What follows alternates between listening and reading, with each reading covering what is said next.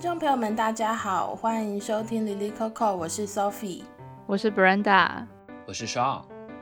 这是一档希望记录不同观点的文化专题节目。我们每个月会选出一个主题，用读书会、声音报道、专访和对谈的方式，呈现对这个主题的思考与探索。节目每周四中午十二点上线。如果你喜欢我们的节目，欢迎按赞、留言、分享。我们也开通了赞助的管道，欢迎大家点进节目字节的赞助连接支持我们。那我们十一月的这个主题关键字呢是居住空间。所以，我们今天是十一月的读书会嘛，我们就要很切题来聊一下跟居住空间有关的书哦，就是日本的建筑师中村好文的《住宅读本》这本书。嗯，那这本书呢，其实我一开始听到的时候，对我来说有点陌生，因为我平常没有在关注任何跟住宅有关的书籍。嗯，那但是因为我后来就查了一下中村好文的资料，觉得他真的是一个很有趣的建筑师。就是他大概是在一九七零年代就投入建筑设计和家具设计的工作，然后他有设计过很多名人的家，例如说村上春树，就是大家都知道的作家，还有歌手就是一清瑶，这也是大家都知道的歌手这样子。对，然后他除了是很有名的建筑师之外，他还是一个还蛮有名的，就是谈建筑设计的作家，像我们今天就读了他的书嘛。我自己觉得中村好文很有趣的地方是在于说，他关注的不是建筑设计本身，就是不是那个架构，他关注的东西，我觉得应该是一般大众读者会比较关注的，就是跟住这件事情有关的一些可爱的小小的元素这样子。例如说，他就说他对建筑师的理解就是，他觉得建筑师某种程度来说，就像裁缝师傅一样，就是他不是要做出那种让人家眼睛一亮的那种派对的华服。而是要做出那种日常就可以穿的那些衣服，这种的师傅会准备耐用的材质，仔细缝制，能够做出像牛仔裤那样日常穿着的住宅，就是我的理想。就是他对住宅的想法是这样子。对，所以我们今天读的这本《住宅读本》这本书呢，就有点像是。汲取了他自己个人的工作经验，还有他个人的另外一个兴趣是去全世界各地看那种有名的建筑，然后基础出来的一个对建筑的想法的结晶吧。就是这本书就是一章节谈了什么是好住宅的十二个条件。所以我真的是看了这本书之后，我对那个好住宅的定义才有一个比较明确的想象。那所以他在这本书前面一开始提了很多小说或散文里面描写的住宅的样貌，作为好住宅的蓝本。例如说，他就提了《长腿叔叔》这本书里面，这个主角呢去朋友的家里玩，看到了一个很温暖的住宅，他看到哪些东西心里的感觉这样子。那我也还蛮好奇，说大家有没有在这种文本上面，例如说文学啊、影视或是真人秀的综艺节目里面，让你看见就是你觉得还蛮理想的住宅的样貌，然后他们是什么样子？我在看那个 B 站上各种 room tour 的时候，我还蛮经常会就是发出哇，这也太赞了吧！就是哇，或者说哇，好想住在里面这种感觉。就是 room tour 很精彩，是你到每一个人的家中，它其实都长得不一样，嗯，就是这很有趣，就是因为我记得这本书里面有提到说，他说其实现在的房子它的那个结构其实是很统一的嘛，就是。呃，因为是应该是说现代家庭的建立嘛，所以就是房子一定会分成成可能三室一厅两卫这样子，或者是两室一厅两卫这样，呃，一卫这样子，就它的那个格局是很固定的。但是你在这种固定的格局下，你会看到很多因为生活的人不同，所以它里面的那种布置啊或者装修也会差异很大的那种感觉，就很很棒诶。我也是突然想到，就是因为以前是住在那个研究所是住在宿舍嘛。嗯，我跟 Sean 是住在同一栋，所以就是其实我们的格局是差不多的。嗯、然后我也去过那个 Sean 跟 Kuma 的房间看过，就是其实就是很像宿舍的房间。然后我自己的其实也是，就是也是蛮功能性的，就是有柜子上面就摆东西这样子，然后有床就就一张床。可是我后来看到会有一些就是学校的学弟妹他们会拍影片，或者他们会拍宿舍 room tour，他们会把那个空间变得很不像宿舍。我就觉得超级厉害的，哦哦，他们是真的可以，就是用一些布啊、一些椅子啊，然后一些设备、一些装饰品，然后让那个地方看起来很像 IG 上面会出现的那种照片。我觉得哎，好厉害哦！哦就我就觉得说，相比之下，其实我也只是觉得说，哦，这些照片很好看，但我就那个实践能力或者那个手作力就没有那么强。好酷哦！嗯、我们都是什么功能派的嘛，就是该放的东西就放，也没有买其他的装饰品，对，放整齐就好。对对，放整齐就好。然后我记得我在看 room tour 的时候，我印象很深的几套房子，印象最深的是有一套是那种上海的那种老破小。然后我就要先问一下，什么是老破小？哦，老破小就是，嗯、呃，上海就是有很典型，就可能就是市中心会有很多那种建筑屋龄很久了，然后它那个空间面积还不大。像我之前住的那个房子，它就是老破小，就是它可能最多就只有一室一厅，总面积就可能。三十到四十平米这样子就很小，建筑的年龄又很老了很旧，所以大家就会叫它老破小。了解了解。还有可能是那种你先从公共的楼梯上去后，先有一个门进去，然后里面又有三四个房间，是分了三四户，就是它是不同的人住的嘛。嗯、然后有一边又是会有两个、三个，或者是那种卫生间和厨房，就大家的厨房和卫生间也不是在自己的房间里面，分租雅房。哎，我不知道这是台湾是叫雅房吗？就是没有自己的卫浴，对，所以就是它又是分开的，反正就是会被叫老破小吧。嗯，了解了解。对，我当时看就是呃一个我忘了他们是哪里来的，反正他们就是买了上海这样老破小，然后很很小，但他们装修的非常温馨，就是让我觉得哦，这竟然是老破小吗？就是跟我印象中或者说跟我之前去租房子看到的，就是链家上面那些老破小的，真的风格差很多。就是他们装修的会让你觉得空间没有那么小。就他们好像是把那个卧室和客厅会有打通的，然后就整个空间纵向看会很大。然后因为女主人很喜欢法式的风格，所以就是整个房子里面它的那种窗户啊，然后吊顶啊，或者它的橱窗都是设计成法式的那种风格。然后他们有一个很大的那个置物柜，然后里面放了很多他自己收藏的或者是朋友送给他的碗和碟子，然后就是有一一整个柜子的那种他自己很喜欢的收藏品。我就觉得哇，这也太赞了！就是我就觉得居住在里面很温馨啦，对。然后，然后另外一个很打动我的是我在小红书上看到的，就是他的客厅有一个五平米的健身房，就是 就是。他可以，哎，这种这个装修真的是很棒，就他没有用一个很大的面积，但是他把那个空间就是设计了，就是你可以做三大项，就可以用深蹲，又可以硬拉，又可以卧推，就是很赞，我觉得，就是小空间的一个全能型健身房设计。我们现在我跟 Brad 都都是困惑的表情。对啊，为为什么为什么要一个健身房？哎我一直觉得就是在自己的房子里面有一个健身房是我我的一个小梦想，就我很希望之后如果我有自己的房子，我一定会想要有一个健身房在我的家里。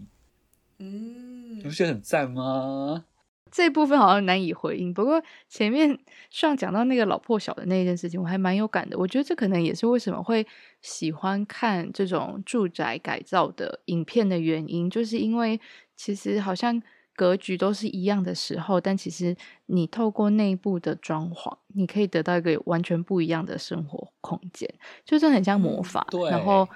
可能最喜欢看到全能住宅的那个气化的，就是最后就是这个家人走进房子，然后他们发现这一切都符合他们需求的时候，然后落泪，然后就说：“天哪，嗯、太神奇了！”这种感觉，可能就会觉得说，就是哇，原来生活真的是可以靠这些事情去。变得更好的这样子，有有有、嗯、哦，我还记得，就是我前两天看了一个让我很感动的一个住宅改建呢，就是他们是两个老夫妻，就他可能他们年龄也是爷爷奶奶的级别了，然后他们因为养了两条狗，有一条狗是可能是前两年就是因为出了车祸，然后他的后腿就无法直立，就不能走路了，就他那个后腿两个就瘫痪了嘛，嗯，所以他们就是都是有奶奶给他做了一个那种小推车，用轮子代替他的脚，但是他们原本那个房子也很大。但是因为是隔间分的很明确，所以会有很多那种就是栅栏，就是就是反正不方便那个轮子去走。就如果它原本是小狗是可以自己跳过去就还可以，但后面因为它就是无法跳了嘛，所以就不方便。所以他们后面就请了设计师重新改建他们的房子，就很适合说这个小狗如果是就是用那个轮子的时候可以很方便在空间里面走。我觉得哇，好温暖哦。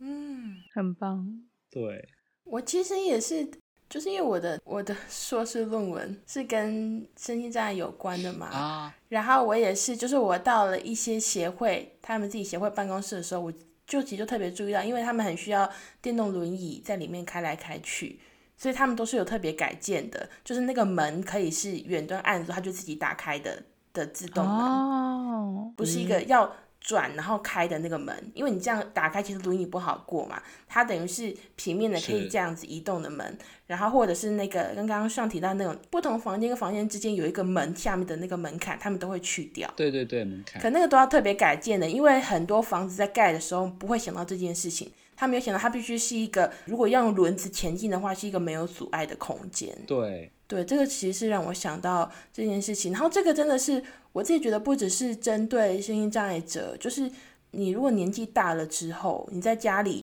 就算没有用轮椅，你可能要助行器走路的时候，我就觉得说那个能够很平坦让人家移动的空间或者斜坡，那个是一个很重要的设计。对，嗯，那因为跟刚上分享的一些很具体的案例不太一样，就我这边也举了三个，但是我好像。就是我不知道怎么描述这三个空间，就是我忘记了，就是我只是隐隐约约觉得说，哦，我觉得这些空间好像蛮棒的，但我真的忘记了。包括就是我其中举了一个是我们很久以前读的一本书，叫做《两个女人住一起》，然后我其实一直印象很深刻的是，他们有一些书柜或者他们有一些家具是他们精心挑选的。可能是朋友做的啊，或是说可能他们特别去哪里买的，然后那个家具很符合他们两个人的需求，然后或是说有朋友聚会的时候也很好用，所以他们就是买了这个家具这样子。然后呃，近期因为还看了那个《初恋的恶魔》，所以就对于这种耶耶耶，什么是很好看的一部剧吗？好看，好看，对，一部日剧，oh. 我很喜欢他最后最后讲出。初恋的恶魔的零浅度的那个那个情境，会觉得哇哇，原来是这样哦，好酷好酷，很好看。对，那总之他的房间，我记印象中他就是两层楼的房子，然后他有一个大的客厅，然后大家要开搜查会议或者吃饭的时候，然后都是在那个空间里面，然后围绕着那个空间有厨房，然后有玄关。等等的，然后就是大家就是会在那边跑来跑去，就我对那个空间蛮印象深刻，就它是一个很蛮开放的，然后大家就是四个人就是想要走来走去，或是有杀人魔想要下来也都没有问题的这样的一个空间。谁杀人魔？对，哎，一些剧情啦，大家可以去看了，很推荐。就是有有有这样的事情存在过，这样。对对哦，oh.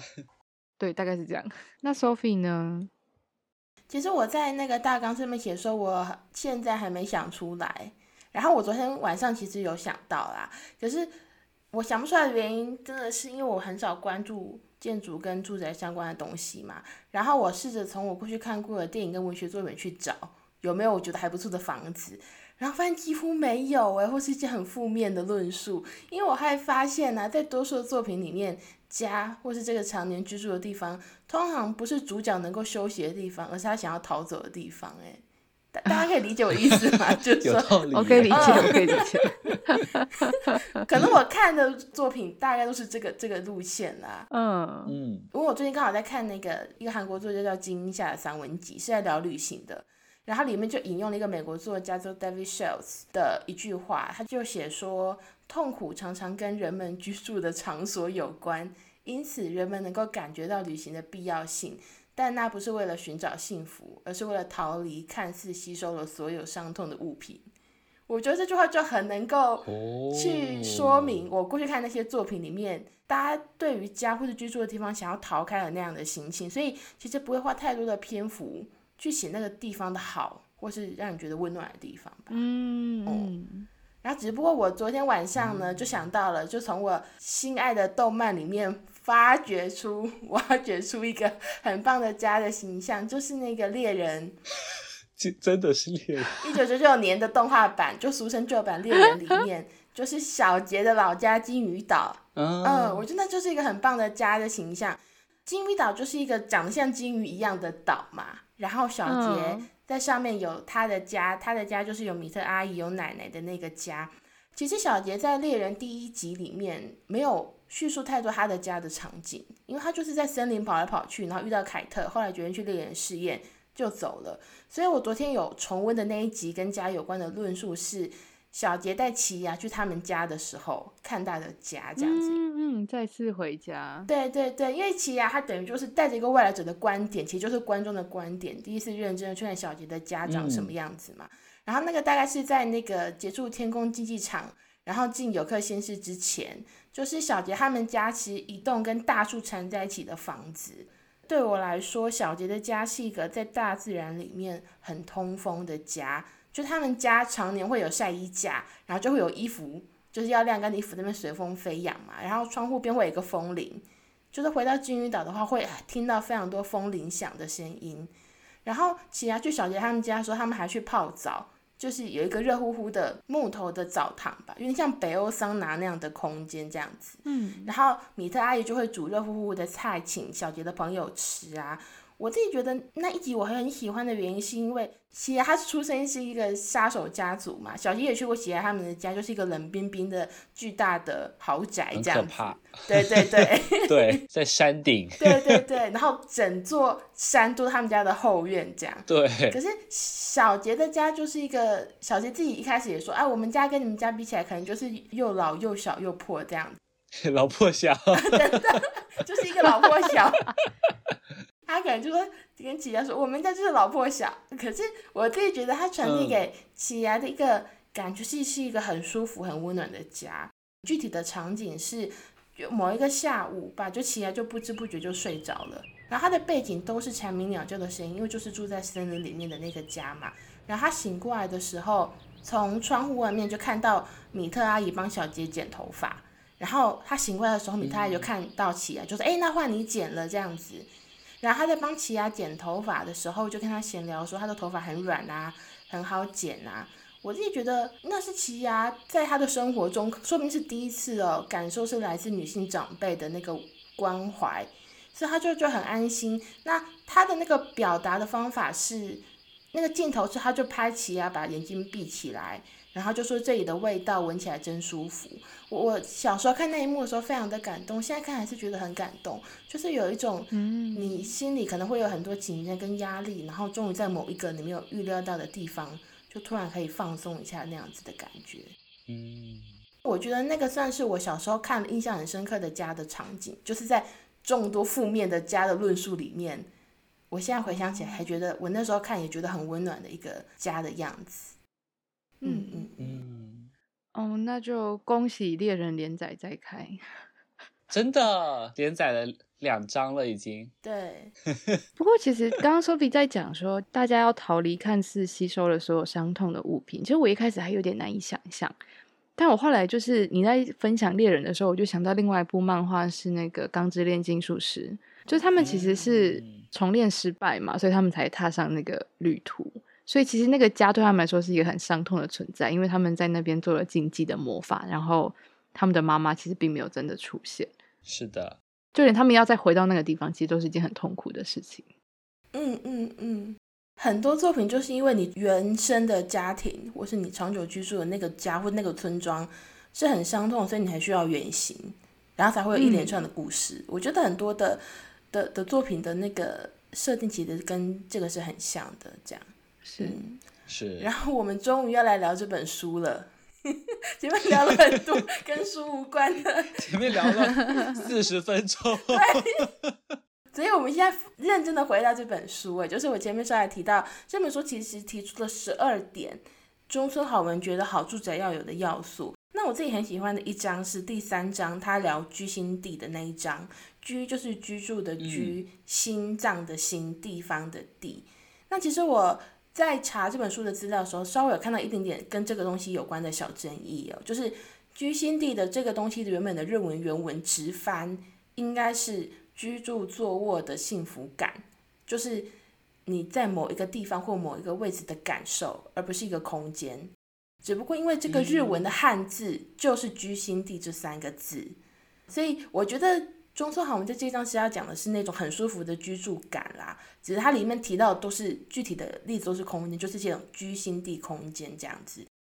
也就是家中某一个让人觉得很安心，然后觉得有居住感的地方。所以我看这张觉得很喜欢，所以就想问大家说，你觉得你自己住的地方有或是曾经有过居心地吗？然后它大概长什么样子？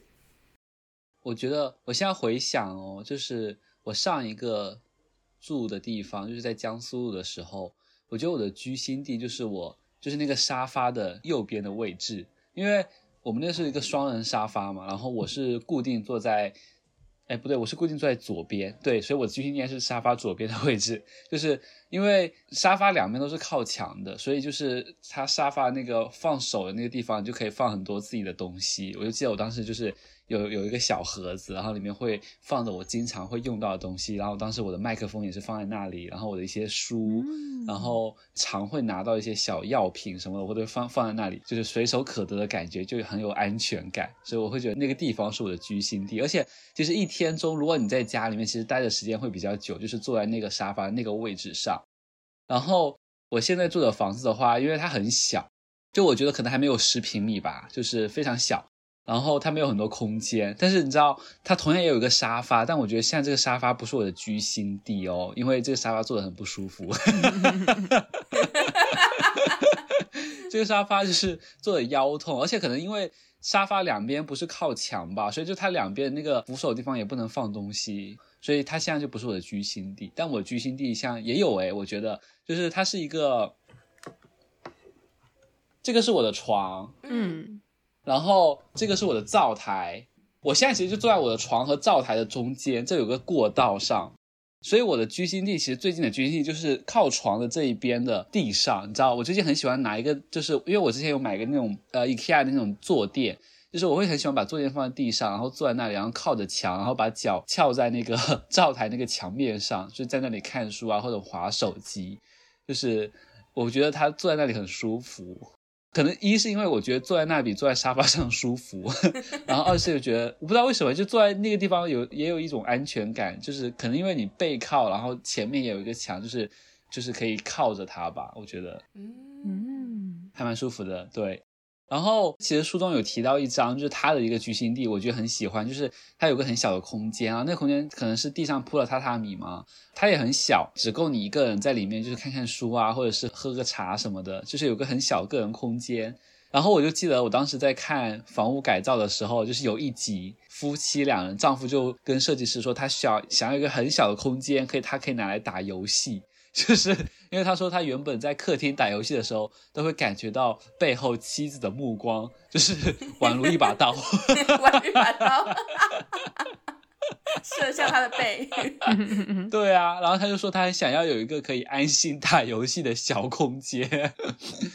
所以他的设计师就帮他设计，也是在客厅，但是它是一个很隐秘的一个墙，然后那个墙其实推开，就是它是一个很小的空间，里面可以放了游戏机、放了电视这样子，我觉得还挺不错的。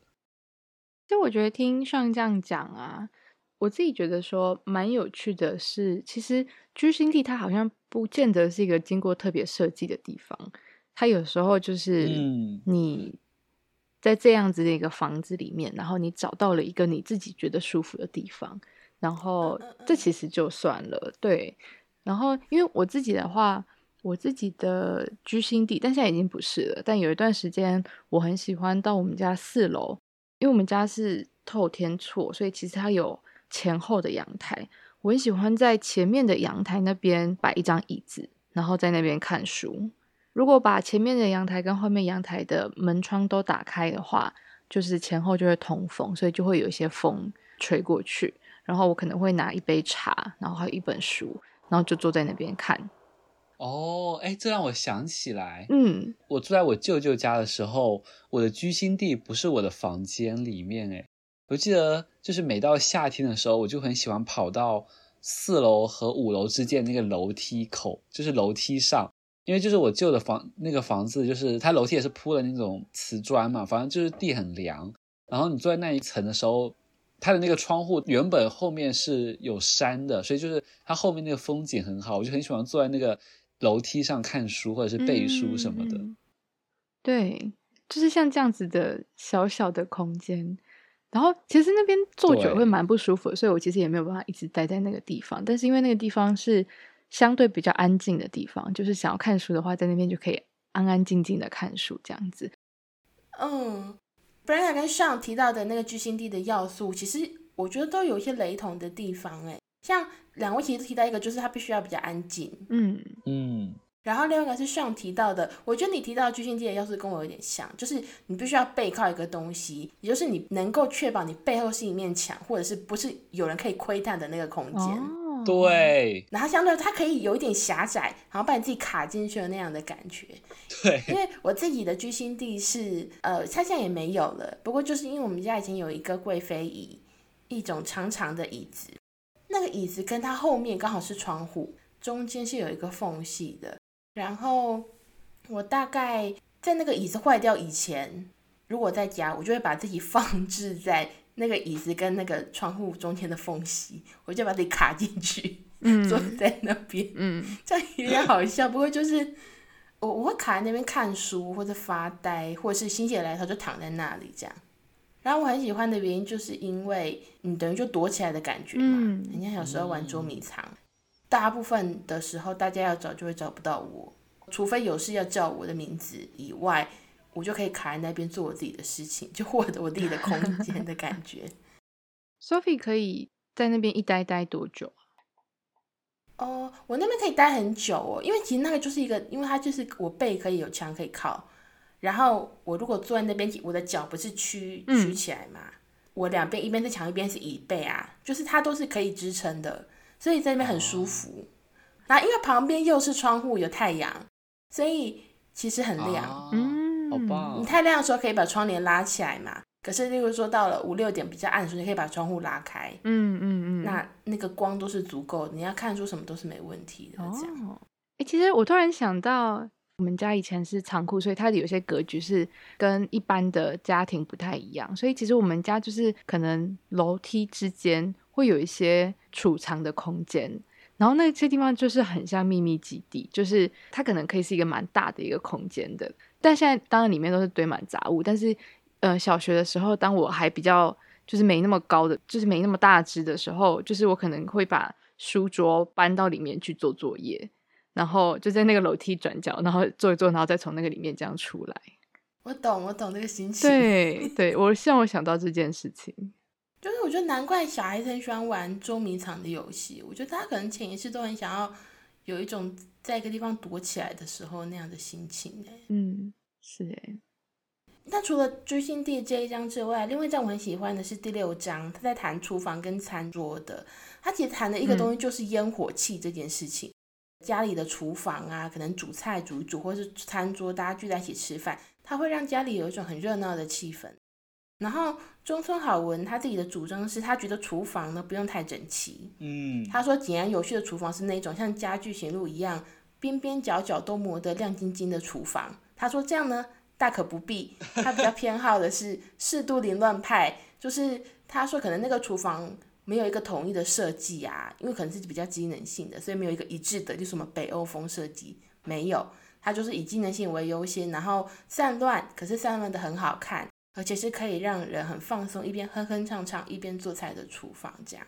那因为我呃毕业之后回家，我就开始自己下厨嘛，就我对厨房这一章很有感。然后因为我知道两位也都有在自己下厨，我就很好奇说你们的厨房看起来是怎么样子呢？是适度凌乱派呢，还是井然有序派？给大家看我的厨房。哦，是适度凌乱派的。这是凌乱派吗？但是上在就是我们的大公文件上写它是井然有序的，那我们现在来听 他的想法。怎么会这样呢？我觉得我的看起来是蛮井然有序的啊，就是只是今天早上吃了个柚子，吃了个火龙果，所以上面会有柚子和火龙果的残余物。如果把那个拿掉，就是井然有序，好不好？你说没有，就是感觉刚看过去有很多瓶瓶罐罐了。哦，对啦。但我我的是那种，就是厨具会摆哪里都是蛮固定的啦，嗯、就是哪个地方放刀啊，或者是刀具，或者是那个餐盘什么的会放在哪里，是我觉得蛮固定、蛮整齐的。但我最近，因为我最近也很少做饭的，因为就是搬家后，我发现，就我现在住在这个家大概也三个月了，但我可能做饭的次数没有超过十次吧，就是不怎么做饭了。以前明明是天天做饭的，为什么？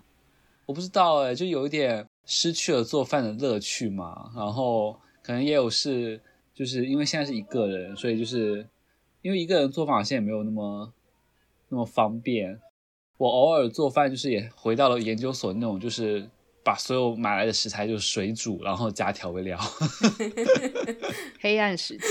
没有了。对。水煮，水煮，所有东西都水煮。健康餐，健康餐，健康餐。那 Brenda 呢？嗯，因为我原本也以为我算是井然有序派，但是就是按照刚刚就是 Sophie 提到的那个就是定义，然后还有就是就是上的这个摆法，我就觉得啊，那我应该还是算是适度凌乱派这样子，就是也没有那么。也没有那么干净啦，这样子。不过我要说，就是因为刚上讲说，就是不知道两个人怎么煮嘛，就是诶不知道一个人的分量怎么煮，就比较难拿捏。那我就觉得就是不会，因为我自己现在，因为我我觉得我好像大部分时间都是自己帮自己煮，就是偶尔很偶尔就是会可能煮给室友吃等等的，但是大部分时间我都还是自己煮自己的份。然后学生时期也都是这样子，所以现在已经。就是知道就是要怎么做一个人份的料理了，对，然后嗯，对，所以我算是适度凌乱派，但同样是我会有一些东西是我我都觉得应该要放在哪里的这样子。然后我觉得其实适度凌乱派最棒的地方就是你都知道东西放哪，然后你就是不用想太多，你就可以去把它拿出来，这样子、嗯、就是很顺手的去使用这个厨房。嗯嗯嗯。嗯嗯，那我的话，我也是适度凌乱派的，就是 啊，可是我真的是适度凌乱，就是我的锅碗瓢盆，我们家厨房啊，锅碗瓢盆不是什么按大小叠好，它就是放在一个大锅上面，然后它就乱叠。我我觉得有点那样，嗯、可是你大概知道它的一个叠的逻辑吧，所以我就去跟 Brenda 一样，你可以很顺手把你要的东西拿出来。然后我刚刚提到嘛，我毕业之后回家。大概这段期间是我跟厨房最亲近的时刻，我就是拿好一人份的食材就可以开始煮东西这样子。然后我目前我觉得现在应该还是蜜月期，就是这样几个月下来，我现在煮自己的食物算是一个很自得其乐的状态。我以前看 YouTube 的做菜影片是为了放松嘛，现在终于是因为我要就是真的要做，所以需要有参考的那个依据这样。对，然后我自己觉得说。虽然我很喜欢吃东西，可是我发现我自己煮菜的乐趣是在于，不是最后那个东西好吃，是你了解的那个食材的分量，然后备料的步骤以及烹煮的过程之后，你就是跟着步骤一步一步做出来的那种满足感。我觉得那个东西让我很开心啦。哦、嗯，然后我也跟大家补充一个就是有趣的神秘小知识哦，听说美国。以前在卖房子的时候啊，他们会故意在住家里面烤面包，就是那个房仲，客户来看新房子的时候，闻到烤面包的香味，然后下一次做连接，就是一个很棒的房子。哦哦，哎，蛮赞的，很会，很会。我我对我之前看到的某一个，在某个综艺上看到的一个小 tips，对啊，所以他就提到说，烟火气对于家真的很重要。不然你进入那个新家，可能或是样品屋，你就觉得它冷冰冰的，所以他们就需要有些别的东西在感官上给你刺激，让你觉得这个家还不错。嗯嗯嗯嗯，有道理。嗯，那我前面提到了两个是我觉得很有趣的住宅的元素，因为它这本书有十二个元素嘛，大家在里面有没有看到哪一些你从来没有想过的好住宅的特质呢？然后，因为这我们没想过，所以我们就可以开始天马行空的乱想嘛。如果要应用在自己的家的话，你想要怎么做？我看这本书的时候，就是我觉得他提到一个元素，我觉得很棒的是，就是我之前小时候有记忆，但后面好像生活当中都都好像很缺少这个元素，诶，就是火。嗯，就是因为其实他记得有提到说，就是壁炉这件东西嘛，就让我想到小时候我在爷爷奶奶家的时候，因为很冷。然后他们那种老房子嘛，也没有暖气，也没有空调，所以大家就是会用明火取暖。我就记得有个很大的棚，然后那里面会烧木头，然后会放一些炭在里面，大家会围着那个棚去取暖聊天啊。就是，但那个棚应该也是放在就是大厅里这样子。然后我就记得我爸就是还会把把鞋子脱掉在那里烤脚，然后就会被被嫌弃说很臭。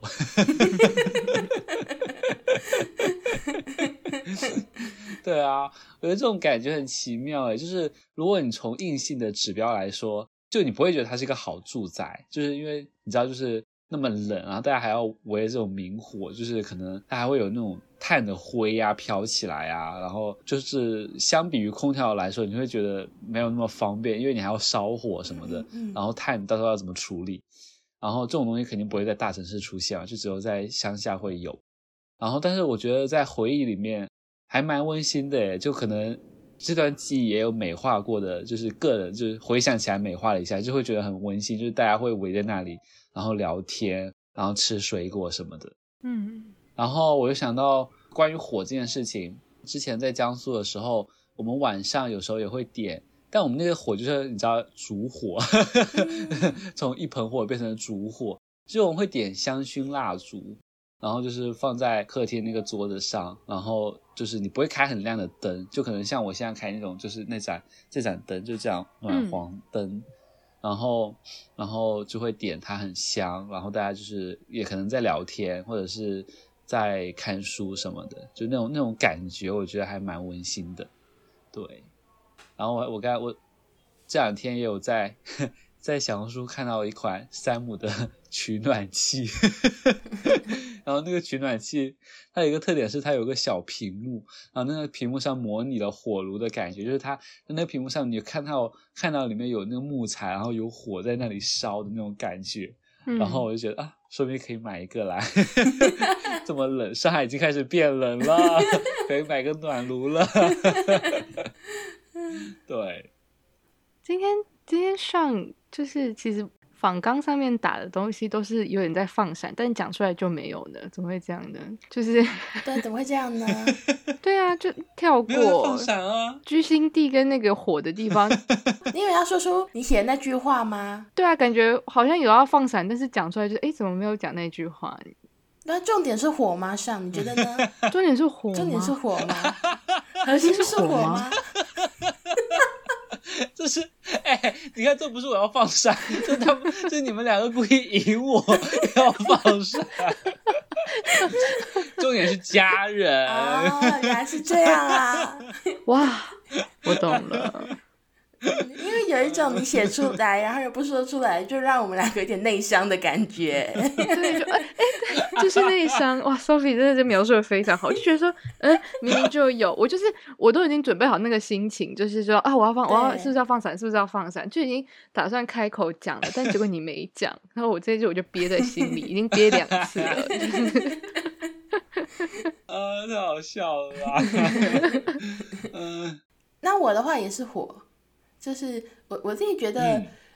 为什么会觉得我从来没有想过火？我觉得跟上的感觉有点像，就是其实大家在现代住宅里面，你其实是不会有火的。对啊，至少在台湾啦，你的房子是不会有壁炉的。嗯，因为中村好文说他在设计的时候，然后因为他都是设计，我觉得啊，挂号有钱人独栋住宅。嗯，对，我他就是他会希望在住宅中设计可以烧火的壁炉或暖炉。或者是有时候住户甚至只是想要做电磁炉的时候，他都会建议人家用瓦斯炉，因为他自己的个人吧，有一个小小的信念，就是他觉得说火是住宅的中心，这样他觉得说可能人类骨子里面有从远古的一些人类身上继承而来的对于火的一个依恋这样子。然后因为现代住宅就没有，所以我对这个好住宅的特质是火这件事情完全没有想法。不过我。前几天刚好又想到一个以前的回忆，就是因为我曾经去过青海嘛，然后我跟朋友就是我们在青海湖附近，就其实就在旁边了，有很多藏人开的像小民宿之类的地方嘛，然后他们我觉得那就是一个观光行程，不过他们就是你住在那边呢，他们晚上会有一个类似萤火晚会的东西，所以。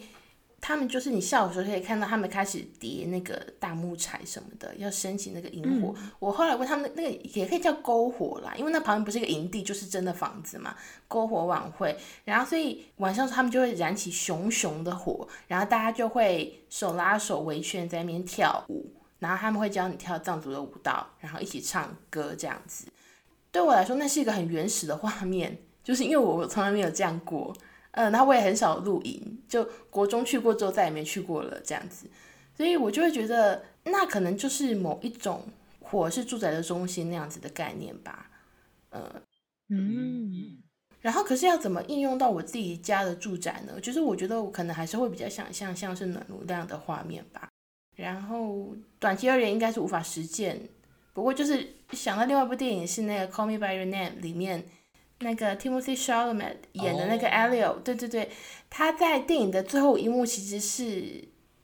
他的心情很感人。我觉得没有感，我就很伤心的。我觉得他的心情是很低落的，然后他就跑到他们家的壁炉，嗯、就那时候在烧火，他就蹲下来。这电影之后有一个很好几分钟吧，四五分钟嘛的长镜头，就是一直拍他。火光在他的脸上这样明灭不定的闪，然后他因为他那个时候其实，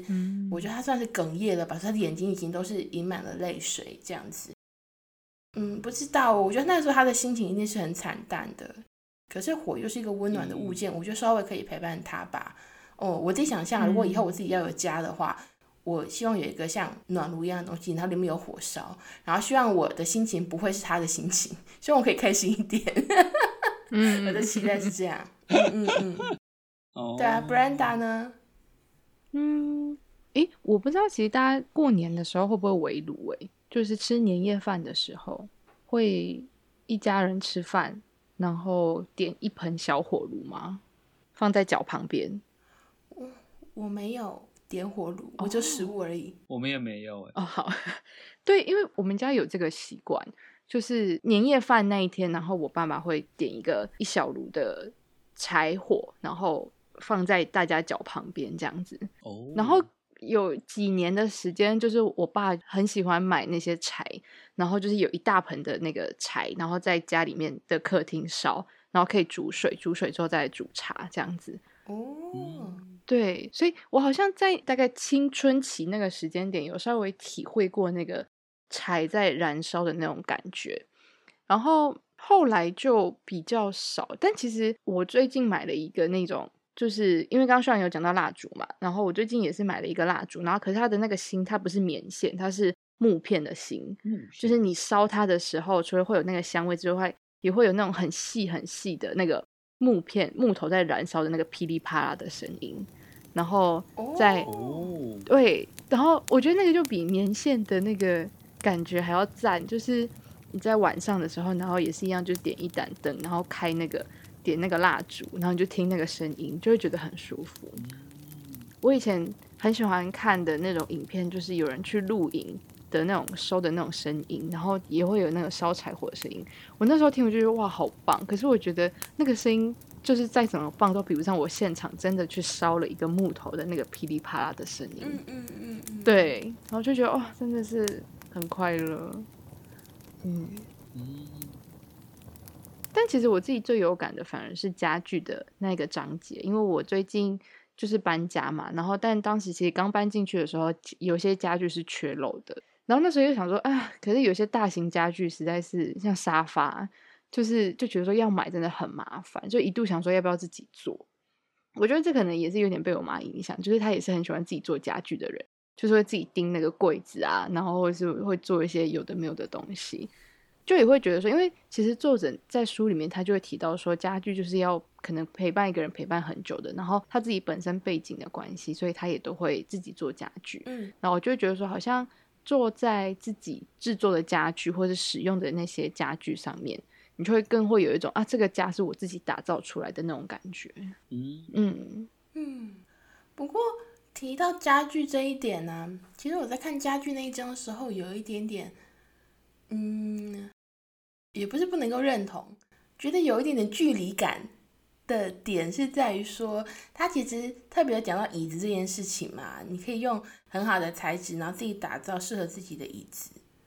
嗯，或者是你可以随着你的年龄增长的过程中，慢慢搜集一些有趣的椅子，让他们在你的家中。嗯，我那时候看就觉得说。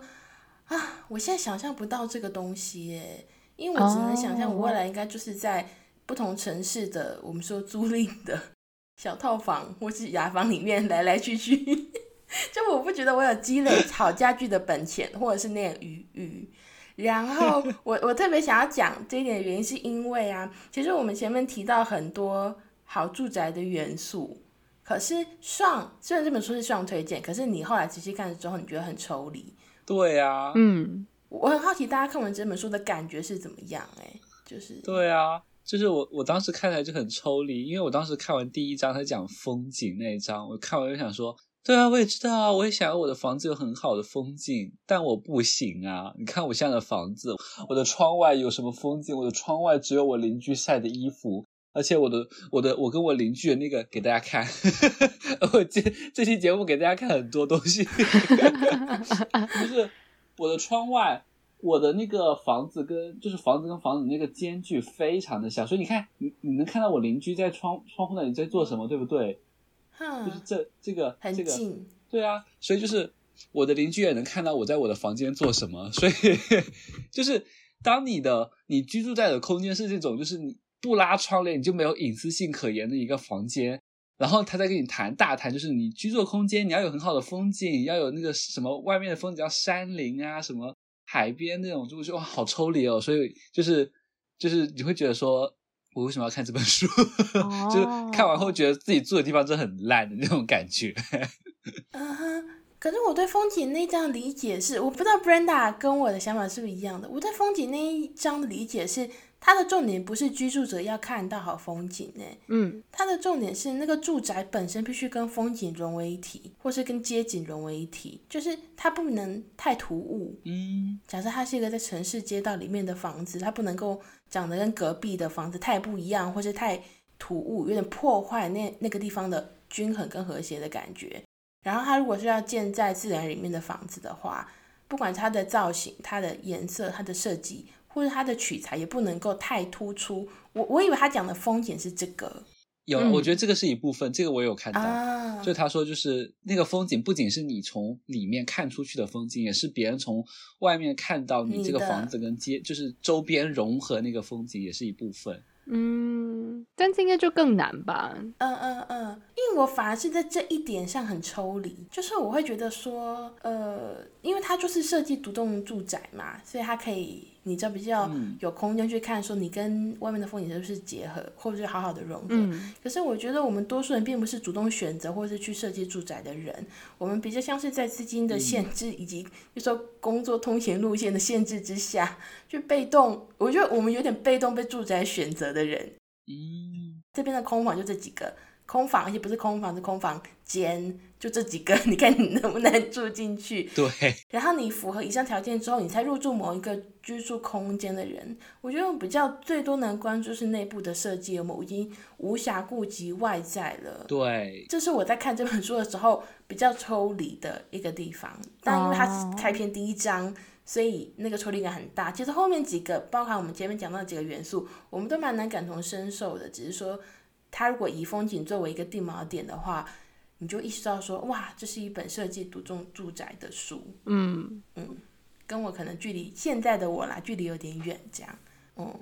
我好像也是差不多的想法，就是就会觉得说，好像想不到这么远，就是我连可能内部都还没有办法确定的，我要怎么样，就是打造一个全新的房子。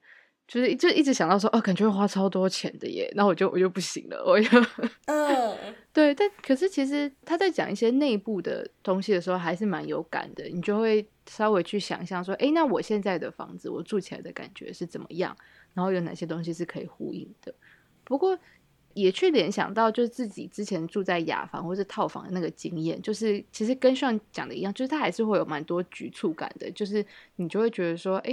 这个这样子，这个要求或者说这个条件其实是满足不了的。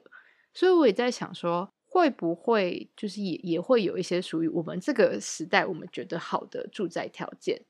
然后那可能就是作者那一代人他们普遍的经历，他们可能有办法。盖自己的房子，或者说他们普遍有办法去有一个比较大的空间去做规划的时候，那他们觉得的特质是什么？然后，可是到我们这边，我们是不是可能也会有一些新的东西呢？这样子，嗯嗯嗯嗯啊，我觉得这可能也跟他的那个文化有关吧。因为我在看那个日本的房屋改建的时候，发现日本也蛮多都是那种。就是独栋的，所以他们可能会更在乎说，那你这个独栋跟周边的的那个景色的融合程度吧。可是我想说，日本的年轻人，或者全世界的年轻人，应该都没钱吧？大家应该也都是住公寓吧，或是住套房、雅房这样。是。嗯，所以呃，因为这本书前面忘了讲，这本书其实算是两千年出头出版的书，台湾这边是二零零七年出版的，所以我觉得日本那边应该也是相差不远，嗯、就是离现在已经十几年前的书了。然后，不过我们在找这个月的书的过程中，好像比较找不到。前面提到可能就符合这种小小居住空间呐、啊，或者是比较符合年轻人需求的聊住宅的书，而不是建筑，因为我们没有办法去设想这个建筑这样。所以如果听众听到这边有推荐的书，也欢迎你们在留言，就是分享给我们。嗯嗯，如果觉得还不错的作品的话，是的。不过其实我觉得，就像刚刚两位说的，就是。这本书当然有一些很抽离的部分，但是他在谈内部的时候，其实让我们有蛮多心思的。我自己觉得这本书对我来说，来一个很大的收获，其实是重新思考说，你要怎么样把一个外在的房子住成一个你的家。就是中村浩文写的，他说住宅不是一个只把人的肉体放进去，然后在里面过日常生活的容器。它也是一个必须能让人的心比较安稳的、丰富的、融洽的、持续住下去的地方。然后，其实在这本书里面，嗯、中村好文他其实特别有提到啊，之前日本的建筑界会把住宅视为是某一种核心家庭的居住想象，就是有爸爸妈妈、小孩住在一起，然后一家团圆，嗯、就是大家可以在一个桌子上一起吃饭的那个地方是你的家。但是他也做一个反思哦，即使是在两千年出头的日本，他也在想说，其实现在的住宅的或者说家人的样貌已经是很不同的了。你可能是有未婚同居的啊，你可能住在一起，可是结婚了没有生小孩，或是多代同堂等等，或是你跟你朋友住在一起，然后他就在想说，那这样子的话，一家团圆真的是一个住宅的要件吗？其实他就重新去思考说，像我跟我我在我的工作室。呃，很多伙伴们密集的一起工作，也会有人就是排班煮饭等等的。这样的话，虽然我们是工作伙伴，可是我们的工作室也很像我们的家，而不只是一个工作的地方。嗯，所以呃，我觉得聊到最后，我也很好奇，想要问一下大家，就是对大家来说，你觉得你的居住的地方，你的住处必须要有什么样的特质，才能让你把它视为是一个家呢？嗯嗯，意味深长的嗯。我在想这题的时候。我就想说，就如果从 温情的角度来答的话，肯定就会觉得说啊，有家人在身边就是家，就是 空间不重要，就是有人陪伴着你，这个就这就是一个家。但我就是因为最近最近发生一些事情，然后我就觉得有一种那种嗯，我觉得家要提供一种那种安全感吧，就是那种安全感又是你能够控制得了的那种感觉。我现在能理解之前很多人因为觉得租房没有安全感，然后想要买房那种感觉。就最近有一件事情，就是因为我现在我刚有提到嘛，就是我我觉得我现在的这个租的房子沙发不是很舒服，就是坐一会儿就是腰会很痛，所以我就买了一个椅子，然后我就想说让房东把这个沙发再搬走。但就这件事情来说，就可能我这边也有一些问题，就是我没有提前去跟他说，我就把椅子买来了。然后房东就说他现在也没有地方放，所以要等一段时间，他也没有办法。然后我说好的，然后就再麻烦他去协调这件事情，因为我说空间本来就很小嘛，就是如果那个沙发不搬走的话，就是更局促了。然后我就觉得可能房东也有点不开心嘛，因为可能在房东的角度，我也是一个很难搞的租客，就是多出来的沙发我要放哪里呢？就是没地方放。然后反正房东后面就跟我说。就我就觉得他后面有一点略带嘲讽的说，对啊，就是谁让你不跟我提前沟通呢？现在冲动的感觉是不是不好受？哈哈哈哈哈！哦哟，天哪！哦哟哟，对啦，就是我就这个时候会有觉得就是那种就是就是会让你觉得啊，对啦，这就是租来的房子，也不是你的房子的那种，不是你的家那种感觉。嗯、所以有时候会觉得说，好像。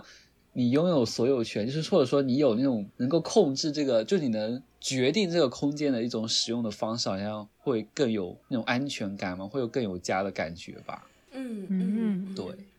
哇，这是一个好，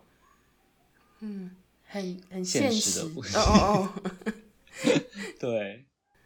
我觉得，我觉得上现在碰到的状况。应该是我也是很快之后就会碰到的状况了，因为我之后工作应该也会去外面住嘛。嗯，嗯，所以我其实我那时候在想这题的时候，其实我想的是很轻松的角度，我就觉得啊，家是什么呢？就是会让我想回去的地方。这样我没有想太多，可是现在想一想，会让我想回去，有一个很大的关键就是安全感。通常人在外面不有安全感嘛，嗯、所以才想回家。嗯、那如果那地方要有安全感的话，你刚刚讲到的那个你的所有权，或是你可以在里面。自由的布置那样的权利有多大，其实是一个很重要的一件事情。它就是最具体能够呈现你在里面能不能自在生活的一个关键了。对。哎，不过我另外一个想到的点是，因为刚刚上说就是有人陪伴，就大家在那个觉得家，你对家的想象是有除了你以外的人吗？就是大家想象家的时候，有可能只有你吗？因为我刚突然想到是，我对家的想象是。想要回去，除了安全感，还有一个自在。那个自在是我觉得很重要的关键，是我一个人在的时候也可以很舒服的地方。嗯嗯。然后在那个地方不一定有别人，我想到的的景象是那样啦。我同意，因为我觉得我跟 Sophie 的感觉差不多。我我不知道哎，我好像会，我好像会觉得家的那个意义。那个意义感就是它里面居住的人就是复数的感觉。哦，就是对，就是他家的那种感觉，就是可能说你一个人住也很舒服，但感觉家侧重在说那种，就是你会跟人或者说跟亲密关系，就是他会有一些亲密关系在里面，我会这样感觉啦，就是可能不管是人或者是你有你的宠物也好啦，就是这种感觉，嗯、就是。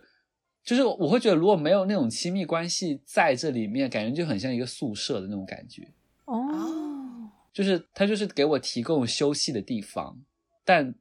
他缺少一层我跟他人的就跟亲密关系的互动的那种感觉。对，嗯，我自己是觉得一个人住或是跟多个人住都可以称为家，但它的前提就是要，其实跟 Sophie 说的一样，要住的自在。嗯，那个自在感的来源，并不一定说他是你的情人，或是他是你的家人，而是就是你能够跟他相处也自在。嗯、对我来说是这样子。然后，嗯，嗯，因为刚刚上的定义会有点像是说，有家人在的地方就是家，但可能有一些时候是，可能你跟家人一起相处，你也不见得舒服，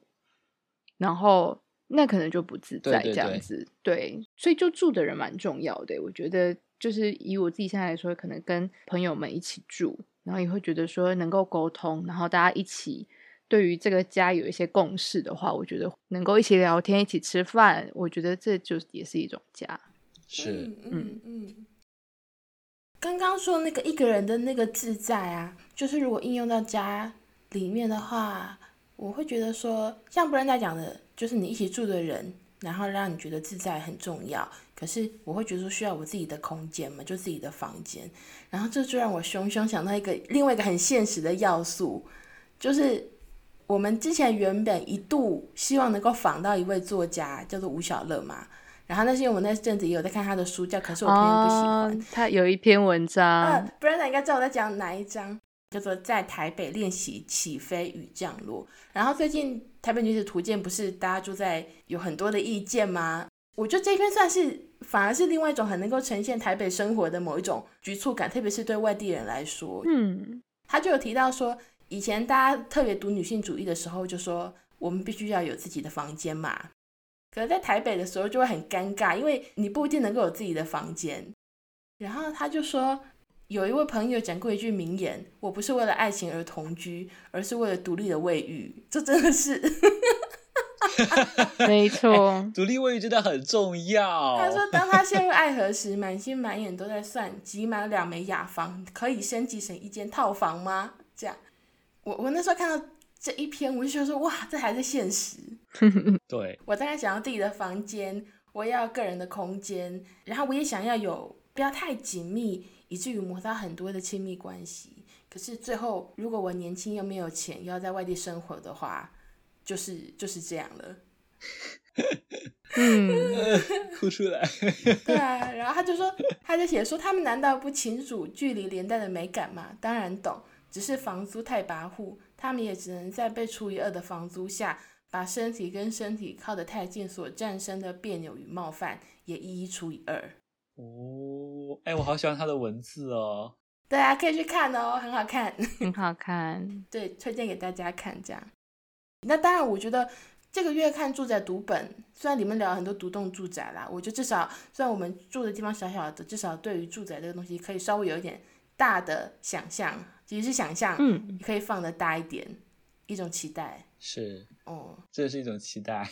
对，嗯，反正我觉得大家就在这边画下句点了。然后大家如果听上一集就知道，我现在要叛逆的妹要收尾。哈哈哈哈哈！真不乖哎。